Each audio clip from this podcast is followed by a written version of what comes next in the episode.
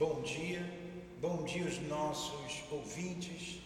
Que Jesus abençoe a nossa manhã de estudos. O Evangelho segundo o Espiritismo, capítulo 2: Meu reino não é deste mundo. O Espiritismo amplia o pensamento e lhe abre novos horizontes, em lugar dessa visão estreita e mesquinha que, concentra na, que o concentra na vida presente, que faz do instante que se passa sobre a terra a única e frágil base do futuro eterno. O Espiritismo mostra que essa vida é apenas um elo no conjunto harmonioso e grandioso da obra do Criador. Ele mostra os vínculos que unem todas as existências do mesmo ser todos os seres de um mesmo mundo e os seres de todos os mundos. Ele dá, assim, uma base e uma razão de ser a fraternidade universal, enquanto a doutrina da criação da alma no momento do nascimento de cada corpo torna todos os seres estranhos uns aos outros. Essa solidariedade das partes, de um mesmo todo, explica o que é inexplicável. Se apenas considerarmos uma única parte, se apenas considerarmos uma única parte, é essa visão do conjunto que os homens não teriam compreendido no tempo do Cristo. Por essa razão, seu conhecimento foi reservado para outros tempos. Então, o homem não tinha esse conhecimento que a gente tem hoje. Aí hoje a gente vê a doutrina do, Cristo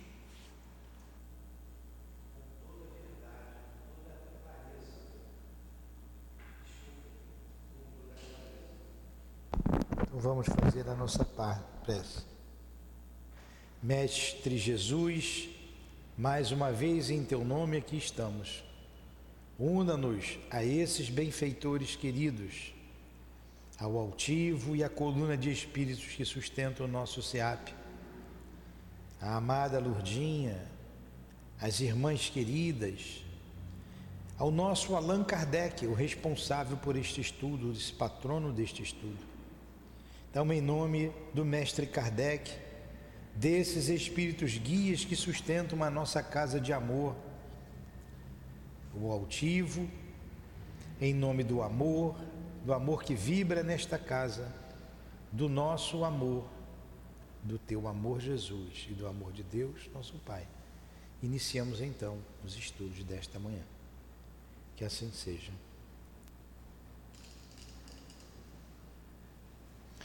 Então vamos dar continuidade aqui ao livro Obras Póstumas.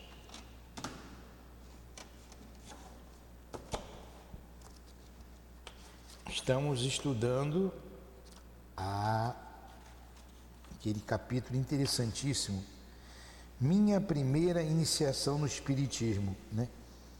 O Kardec veio traçando aqui, ele escrevendo aqui, né? Foi em 1854 que nós vimos semana passada. Aí ele assinou aqui a carta. Ele escreveu isso em 11 de dezembro.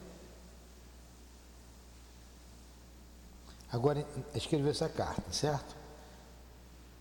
Que nós lemos semana passada. A gente parou ali? Ah, tá. Então vamos continuar. Tais são as disposições com as quais empreendi e sempre prossegui meus estudos espíritas observar, comparar e julgar. Tal foi a regra constante que segui. Olha o método de Kardec aí. Ó. Observar, comparar e julgar. Tal foi a regra constante que segui. Assim que ele compilou a doutrina espírita. Observou, comparou e julgou observou todos os espíritos falando de todas as naturezas, de toda a natureza. Comparou o que um falava, o que o outro falava e teve o seu julgamento. Continua. Até então,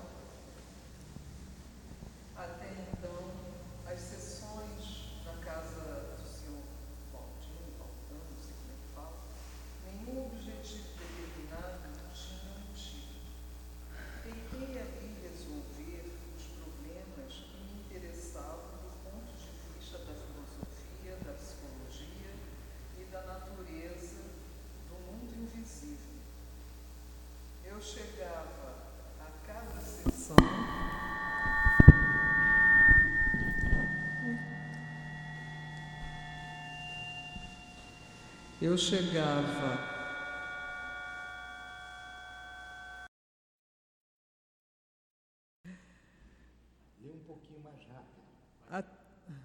Pode ir? Até então, as sessões na casa do senhor Baldim, é, nenhum objetivo determinado tinham tido. Tentei ali resolver os problemas que me interessavam do ponto de vista da filosofia, da psicologia e da natureza do mundo invisível. Eu chegava a cada sessão com uma série de questões preparadas e metodicamente dispostas eram sempre respondidas com precisão, profundidade e de uma maneira lógica. A partir desse momento, as reuniões tiveram um outro caráter. Entre os assistentes encontravam-se pessoas sérias que tomavam por elas um vivo interesse e, se me acontecia de faltar, ficavam sem saber o que fazer as questões fúteis tinham perdido seu atrativo para o maior número deles. Ele aqui no capítulo anterior, na, no parágrafo anterior, ele disse que todo mundo podia assistir a essas sessões. E ele, assim, interessado, mas ele ficava assim meio chateado porque era muito fútil as perguntas que as pessoas faziam. Era sobre o futuro, aquelas coisas né, que as pessoas até hoje buscam né, nas cartomantes, nas videntes, procurando saber das coisas do mundo, né, das coisas materiais, do futuro da vida delas, o que, que ela, se elas iam casar, se ia ficar rico, aquelas coisas. E o Kardec começou a fazer perguntas mais importantes, mais profundas. E ele descobriu que nesse grupo tinham pessoas também sérias, interessadas em coisas mais úteis, né? mais importantes. E aí ele está dizendo aqui né, que quando ele não ia, essas pessoas mais sérias ficavam sem saber o que fazer.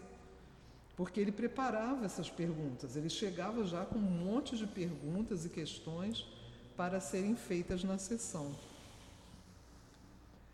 No ano seguinte, é aqui que você parou? Não, não parei não.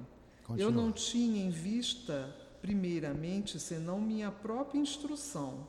Mais tarde, quando vi que isto formava um conjunto e tomava proporções de uma doutrina, tive a ideia de publicá-las para a instrução de todo mundo.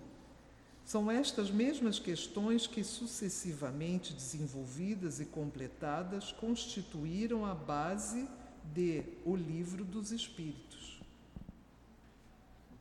Olha aí, como ele como montou o Livro dos Espíritos. Ó, eu não tinha em vista, primeiramente, senão minha própria instrução. Sim. Mais tarde, quando vi que isto formava um conjunto e tomava proporções de uma doutrina, tive a ideia de publicá-las para a instrução de todo mundo. São estas mesmas questões que sucessivamente desenvolvidas e completadas constituíram a base de O Livro dos Espíritos. Então ele fazia as perguntas com antecedência, em casa formulava as questões, os espíritos respondiam com profundidade e aí ele com isso compilou, viu que ali partia aquilo ali era uma, a formação de uma doutrina a construção de uma doutrina. No ano seguinte, vai. No ano seguinte, em 1856, frequentei ao mesmo tempo as reuniões espíritas que aconteciam na rua Tiquitone, na casa do senhor Rostan, e a senhorita Japé, sonâmbula estas reuniões eram sérias e realizadas com ordem. As comunicações se davam por intermédio da senhorita Japé, médium com auxílio da cesta de bico. Meu trabalho estava em grande parte concluído e tornava as proporções de um livro. Eu, porém, o submetia ao controle de outros espíritos, com o auxílio de diferentes médiums tive a ideia de fazer dele objeto de estudo nas reuniões do senhor Rustam. No final de algumas sessões, os capítulos, Os de- espíritos. os espíritos disseram que preferiam revê-lo na intimidade e determinaram-me para tal feito certos dias para trabalhar em particular com a senhora Jafé, com a senhorita Jafé, a fim de fazê-lo com mais calma e também para evitar indiscrições e os comentários prematuros do público.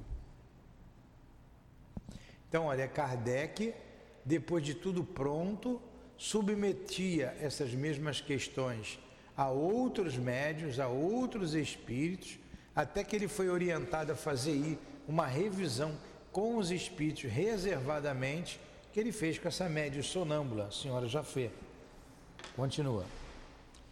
Não me contentei com esta verificação. Os espíritos mo haviam recomendado.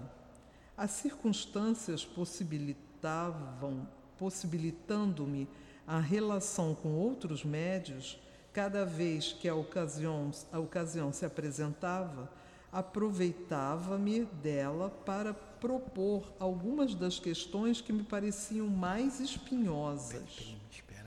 Então, quando ele podia fazer em puder. particular, né, ele preferia, ele começou a, a- a formar, né, formular questões mais espinhosas, mais profundas. Foi assim que mais de dez médios prestaram sua assistência para esse trabalho. Foi da comparação e da fusão de todas essas respostas coordenadas, classificadas e muitas vezes remodeladas no silêncio da meditação que formei a primeira edição do Livro dos Espíritos, que foi publicada em 18 de abril de 1857. Por volta do final deste mesmo ano, as duas senhoritas Baldan se casaram.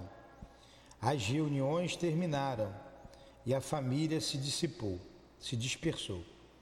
Mas então minhas relações começavam a dilatarem-se e os espíritos multiplicaram para mim os meios de instrução para meus trabalhos ulteriores.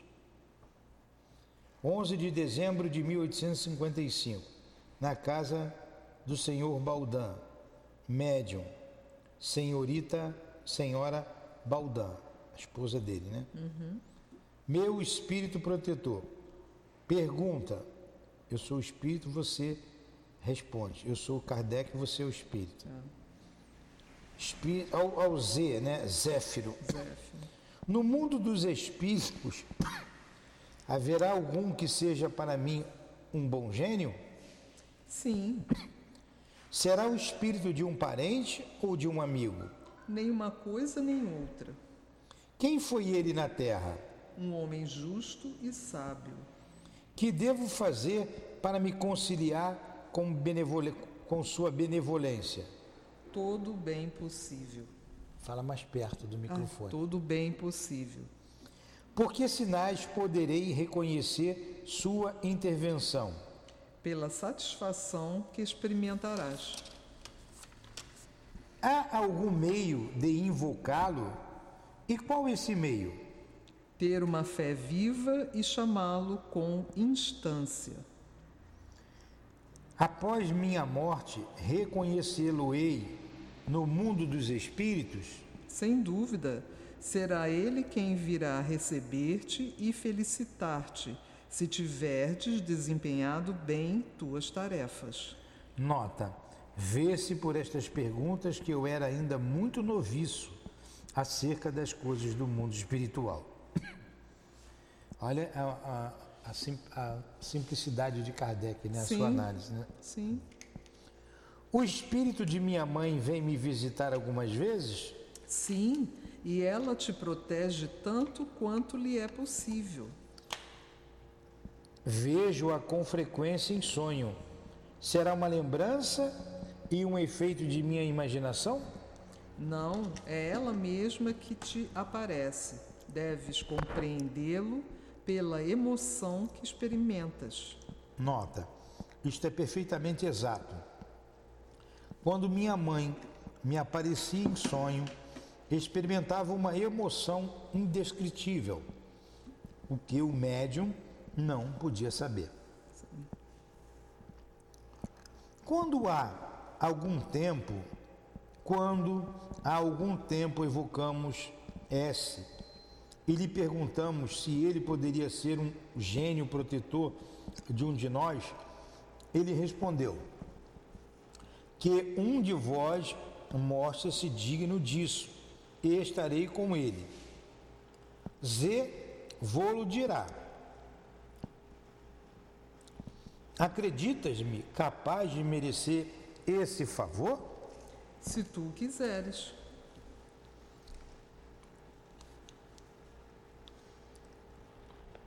O que é preciso fazer para isso? Fazer todo o bem que encontrares por fazer e suportar com coragem as penas da vida. Estarei apto, pela natureza de minha inteligência, a penetrar tanto quanto é permitido ao homem fazê-lo as grandes verdades de nosso destino futuro? Sim, tens a aptidão necessária. O resultado, porém, dependerá da tua perseverança no trabalho. Poderei concorrer para a propagação dessas verdades? Sem dúvida. Através de que meios? Tu o saberás mais tarde. Enquanto esperas, trabalha. 25 de março de 1856. Na casa da senhora do senhor Baldão. Médium senhorita Baldão. Senhorita Baldão. Senhorita. Pode ler. Nessa época. Meu guia espiritual. Nessa época eu morava na rua Desmar. Des, bom, número 8, no segundo andar, no fundo do pátio. Uma noite, estando no meu gabinete a trabalhar, pequenas batidas repetidas fizeram-se ouvir na parede que me separava do aposento vizinho. A princípio, nenhuma atenção lhe dei Porém, como essas batidas persistiam com mais força, mudando de lugar, fiz uma exploração minuciosa dos dois lados da parede. Escutei para verificar se elas proviam de um outro andar e nada descobri. O que havia de particular é que, cada vez que eu fazia pesquisas, o barulho cessava e recomeçava. Logo que eu retomava o trabalho, minha mulher retornou. Eh, desculpa, o trabalho cessava e recomeçava, logo que eu retomava o trabalho. Minha mulher retornou por volta das 10 horas. Ela veio ao meu gabinete e, ouvindo esta, essas batidas, perguntou-me do que se tratava. Não sei de nada, respondi-lhe. É uma hora que isto há uma hora que isto dura. Procuramos juntos sem melhor êxito e o barulho continuou até meia-noite, hora em que fui deitar-me. No dia seguinte, como era um dia de sessão na casa do senhor Baldan, contei-lhe o fato e pedi-lhe que me desse a explicação. Então vamos lá. Ele tinha mudado, estava morando numa, numa, na rua que ele assinalou aqui, e começou a ouvir um barulho na parede, para lá e para cá. A dona Mary Boudet, sua esposa, que devemos sempre ressaltar, esteve ao seu lado o tempo todo, também ouviu o barulho. O que é isso? O que é está acontecendo? Não sei. Aí ele resolveu então perguntar aos espíritos na casa do seu Baldão. Aí ele pergunta: Ouvistes, sem dúvida, o fato que acabo de citar. Poderias dizer-me a causa dessas batidas que se fizeram ouvir com tanta persistência? O que, que era? Era teu espírito familiar. Olha o que o espírito disse, era o teu espírito familiar. Com que objetivo ele batia assim? Ele queria comunicar-se contigo. Poderia dizer-me quem é ele e o que ele queria comigo? Podes perguntar a ele mesmo, pois ele está aqui. Nota: nessa época não, faziam, não, fazíamos ainda distinção entre as diversas categorias de espíritos simpáticos. nós os confundíamos sob a denominação geral de espíritos familiares. Olha só, eles, olha como Kardec começou do zero. Do zero, foi descobrindo ele mesmo.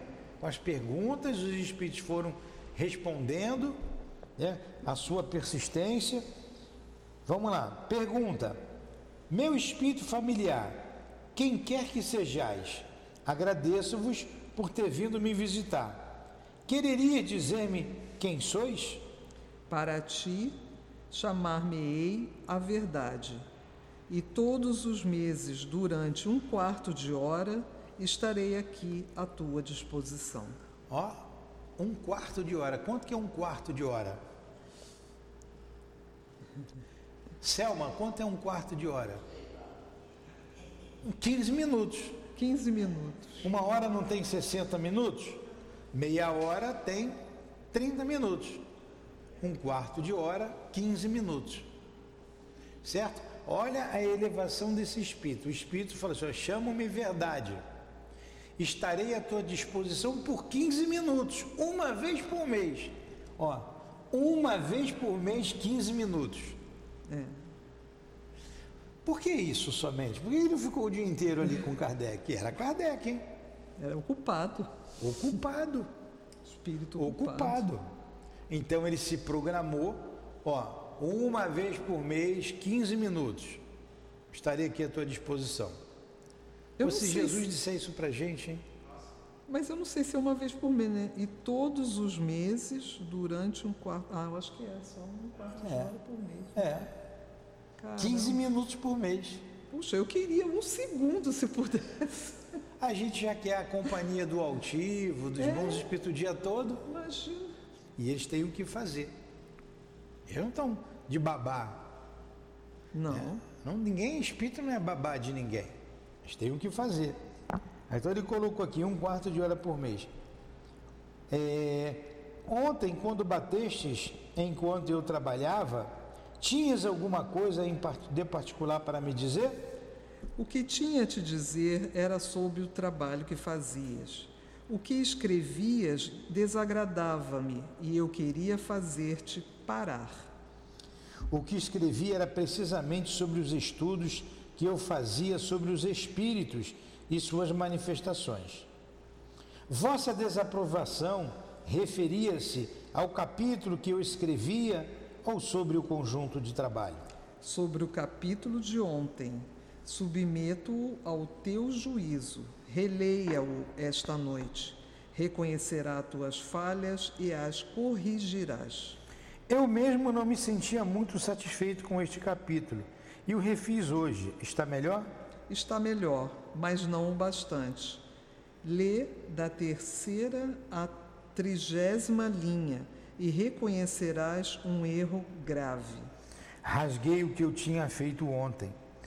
Não importa, isto não impede que a falta subsista. Relê e verás. Aí eu que li, atropelei. Muita desculpa. importância. O nome de verdade que adottastes é uma alusão à verdade que procuro? Talvez ou pelo menos é um guia que te protegerá e ajudará. Poderei evocar-vos em minha casa? Sim, para te assistir pelo pensamento, mas para respostas escritas em tua casa. Só daqui a muito tempo poderás obtê-las. Nota.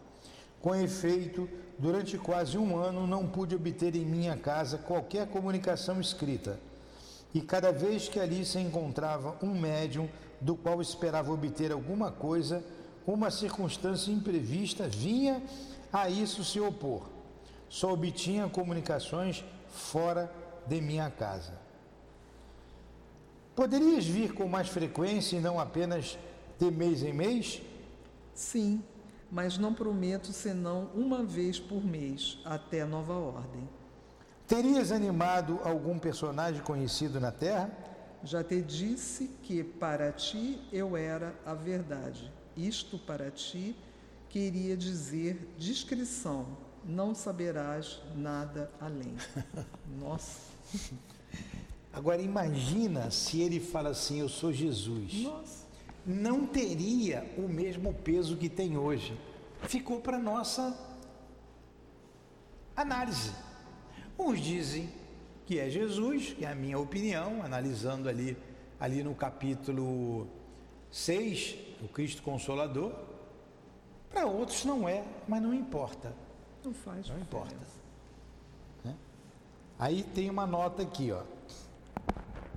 À noite, voltando para casa, apressei-me para reler o que eu havia escrito, e quer na cópia atirada à sexta, quer na nova cópia, na trigésima linha. Reconheci um erro grave que me espantei de ter cometido. Desde este momento, nenhuma manifestação do mesmo gênero se produziu. Tendo-se estabelecido as relações com meu espírito protetor, a estas manifestações não eram mais necessárias. É por isso que elas cessaram. O intervalo de um mês que ele havia determinado para suas comunicações apenas raramente foi observado. No princípio, mais tarde deixou de o ser. Era sem dúvida uma advertência de que devia trabalhar por mim mesmo e não recorrer incessantemente a ele diante da menor dificuldade. O espírito superior é fogo, né? Deixa o trabalho para você. Tudo você vai perguntar para o espírito, faz a tua parte. Ele já estava no caminho certo. E olha que ele disse: raramente ele observou esse tempo de 15 minutos. Ele não vinha todo mês. Não. Ele viu que ele estava capacitado. Ele viu que o Kardec estava capacitado, né? estava no caminho estava certo. no caminho certo. Então deixa ele, vai tocando. Qualquer problema eu volto lá. É isso. Né? Agora, estarei contigo sempre em pensamento. Se o Espírito Verdade estava com Kardec em pensamento, quando ele estava encarnado, Kardec continua sendo um trabalhador incansável no Sim. mundo espiritual, divulgando a doutrina espírita. Na nossa casa pequenina, simples, certamente ele está aqui, nos incentivando para a divulgação do Evangelho. E ele, então, perdeu a ligação com o Espírito Verdade? Não. Não, ele tem a ligação constante com o Espírito Verdade. Ele tem. Continua ligado a Jesus. A gente ligado a Kardec. Olha, como essa casa aqui é importante para o mundo espiritual. Nós não temos relevância nenhuma, mas o mundo espiritual é importante esses estudos, essa divulgação, o estudo sério, o trabalho sério. É importante. 9 de abril de 1856. De novo na casa do senhor Baldan e a médio, a esposa dele, a filha, né? Filha. A senhorita Baldan. Pergunta a verdade, ao Espírito Verdade a pergunta. Criticastes o trabalho que eu fazia no outro dia e tivestes razão. Eu o reli e reconheci na trigésima linha um erro, contra o qual vossas batidas representavam um protesto. Isto levou-me a reconhecer outros defeitos e a refazer o trabalho. Estás mais satisfeito agora? Agora Acho... você vê, olha só, o Espírito não falou, olha lá a trigésima linha, ele falou, relê da terceira trigésima. trigésima. Não, não foi direto lá no assunto, não, não dá mastigado. Não. Está melhor o trabalho agora? Está satisfeito? Resposta. Acho o melhor, mas aconselho-te a aguardar um mês antes de divulgá-lo. Acho melhor. Ele não falou, está excelente. Pode divulgar, né? Tá excelente, não. Não que não pudesse divulgar. Esse não é um adjetivo dos bons espíritos. Sim. Perfeito, como a gente gosta de ouvir. Uhum. Tá perfeito. Excelente. Não, tá melhor. Tá bom. Mas pode melhorar sempre, né? Tá bom. Mas aguarda para divulgar. O que quereis dizer com divulgá-lo? Certamente não tenho intenção de publicá-lo ainda. Talvez nunca o faça Olha, Kardec não tinha intenção, não. Resposta. Quero dizer, mostrá-lo a estranhos Encontre um pretexto para recusá-lo àqueles que o pedirem. Daqui até lá melhorarás este trabalho. Faço-te essa recomendação para evitar a crítica. É do teu amor próprio que cuido. Olha o cuidado do espírito comigo. Protegendo. É, tem coisa para melhorar, não divulga agora não. Segura, não mostra para ninguém também não. Olha, tem coisas que realmente não dá. Se não tiver certinho, você vai sofrer. Vai sofrer. Com a crítica alheia. Continua. A pergunta, né? Uhum. Dissestes que serias para mim um guia que me ajudarias e me protegerias.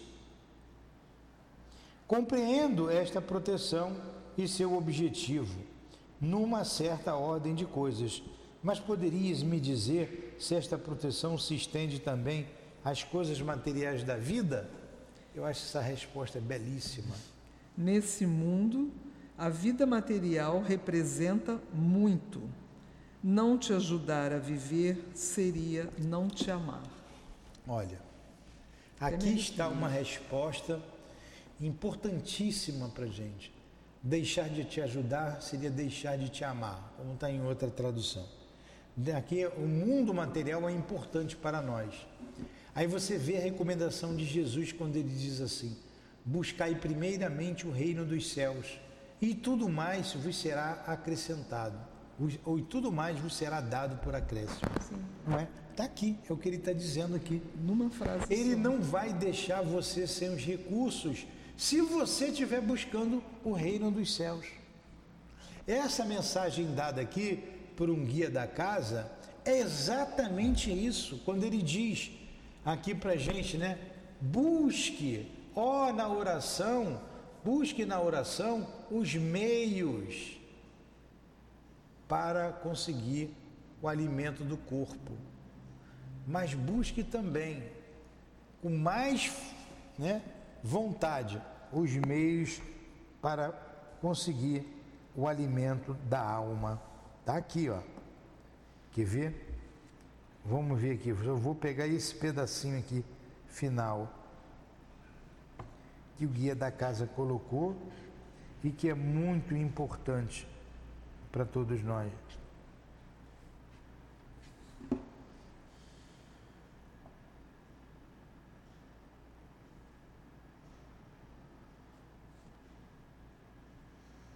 Deixa eu achar aqui.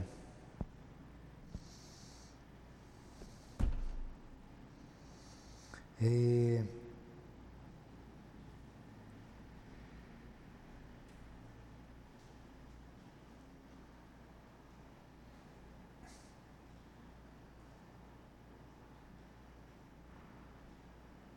Caramba, tá aqui, eu não acho.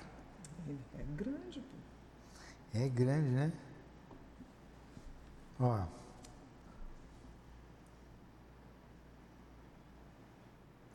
Fala exatamente, achei aqui, logo no início. Amados, que Deus tenha misericórdia de cada ser, desencarnado e encarnado. Por isso que essas mensagens têm que ser analisadas assim, com calma, uma, duas, três, quatro, sem entender. Ao que ele diz aqui, ó, busquem a Deus pedindo sempre permissão para as realizações do trabalho de busca de buscar o pão, que alimento, que é o alimento para o corpo. Então essa é uma mensagem dada por um guia da nossa casa. Prestem bem atenção. Bu busquem a Deus, pedindo sempre permissão para as realizações do trabalho de buscar o pão, que é o alimento para o corpo. Mas primeiro, busquem a Deus pedindo permissão nos trabalhos onde encontram os alimentos da alma, o alimento do espírito. Por quê? Porque você buscando primeiro o alimento da alma, você vai receber o alimento do corpo.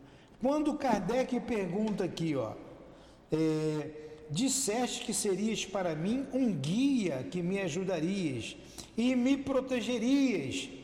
Compreendo esta proteção e o objetivo, e seu objetivo, numa certa ordem de coisas, mas poderias me dizer se esta proteção se estende também às coisas materiais da vida? Olha a resposta, se não é a mesma que está aqui. Neste mundo, a vida material representa muito.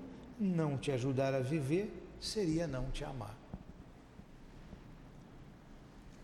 Aqui, quando você pega aqui, acho que é no Estranha Moral, é Estranha Moral, quando ele fala aquela. aquela. aquela poesia. Deixa eu ver se é aqui. Ou é lá na, no capítulo. No capítulo 17. Né? Qual o capítulo 17? Sede perfeitos. Capítulo 17 do Evangelho. Vamos analisando juntos, a gente está estudando. Vamos ver se é o sede perfeito. A cada dia basta o seu mal. Sabe qual é a mensagem? Também não está aqui, não. Eu não tenho esse livro assim na cabeça. Eu também não tenho tudo na minha cabeça. Mas eu lembro da passagem. Quer ver como é que é fácil? Uhum. É você botar aqui, ó. ó se você bota aqui no, no São Google, ó, eu vou botar somente aqui. A cada dia basta o seu mal. Mateus 6. Olha o que diz aqui Jesus em Mateus 6. Portanto, não se preocupe com amanhã, pois o amanhã trará suas próprias preocupações. Basta a cada dia o seu mal. Não vos inquieteis, pois, pelo dia de amanhã, porque o dia de amanhã cuidará de si. Basta cada dia basta o seu mal. Mas eu queria achar ele todo, o evangelho todo aqui, mas não achei. Pega o evangelho todo o capítulo. capítulo. Deixa eu ver se eu acho aqui.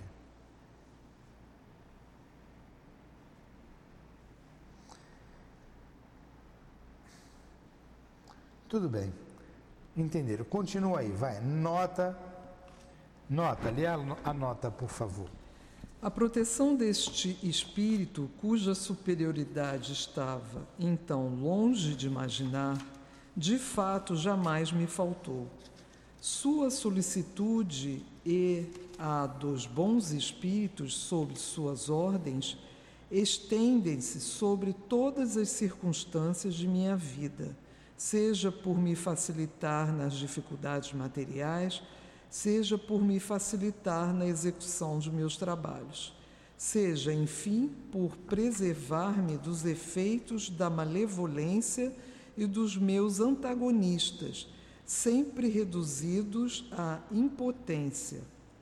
Se as tribulações inerentes à missão que eu devia desempenhar não me puderam ser evitadas, foram sempre suavizadas e largamente compensadas por satisfa satisfações morais muito gratas. Olha, ajudando Kardec o tempo todo, não é? Ele sofreu muito o ataque, ele foi muito perseguido. Ele sofria, sofria com isso, é. mas ele sabia que estava sendo amenizado aquele processo. Nós vamos né? parar aqui Semana que vem a gente continua aqui 30 na outra reunião, primeira revelação da minha missão. Eu vou ler a nota novamente para enfatizar bem o que a nossa Carmen leu. A proteção deste espírito, o espírito verdade, cuja superioridade estava então longe de imaginar, de fato jamais me faltou. Sua solicitude e a dos bons espíritos sob suas ordens estendem-se sobre todas as circunstâncias da minha vida. Seja por me facilitar as, nas dificuldades materiais, seja por me facilitar na execução dos meus trabalhos. Seja, enfim, por preservar-me dos efeitos da malevolência dos meus antagonistas, sempre reduzidos à importância. Se as tribulações inerentes à missão que eu deveria desempenhar não me puderam ser evitadas, foram sempre suavizadas e largamente compensadas por satisfações morais muito gratas. Buscai primeiro o reino dos céus e tudo o mais vos será dado por acréscimo. Quem acredita nisso? Francisco de Assis, de Assis, Francisco Cândido Xavier e tantos outros que dedicaram a sua vida ao Cristo. Bezerra de Menezes, Dona Ivone. Então, doutor Bezerra de Menezes, o altivo. Então nós aqui temos sempre uma coisa, um impedimento, um empecilho material para o desempenho das nossas tarefas espirituais. Então a gente falta porque o filho deu um espirro, falta por uma porção de motivos né, do ponto de vista material justificáveis, mas do ponto de vista espiritual não se justifica. Então que Deus ilumine as nossas mentes, os nossos corações, para que possamos cumprir com o nosso dever. Vamos à nossa prece. Faz, Carmen. Faz você. Você já está. Então, como pedimos, Senhor, nos ajude a cumprir com o nosso dever, que tenhamos a fé necessária, a confiança necessária nos Espíritos do Senhor, para buscarmos primeiro o reino dos céus, com a certeza de que tudo mais nos será dado por acréscimo. Muito obrigado, Jesus. Muito obrigado aos guias aqui presentes, a Allan Kardec, a Leon Denis, ao Altivo e a coluna de espíritos que dirige o nosso SEAP, a nossa gratidão. A gratidão a Dona Mélie Boudet, sua esposa, incansável companheira, a quem muito também agradecemos. Em nome desses irmãos queridos, do nosso Kardec, em nome do amor, do amor que vibra nesta casa, do nosso amor, Lourdinha, do teu amor, Jesus, e do amor de Deus, nosso Pai, acima de tudo, é que damos por encerrado os estudos da manhã de hoje, em torno do livro Obras Póstumas. Que assim seja, graças a Deus.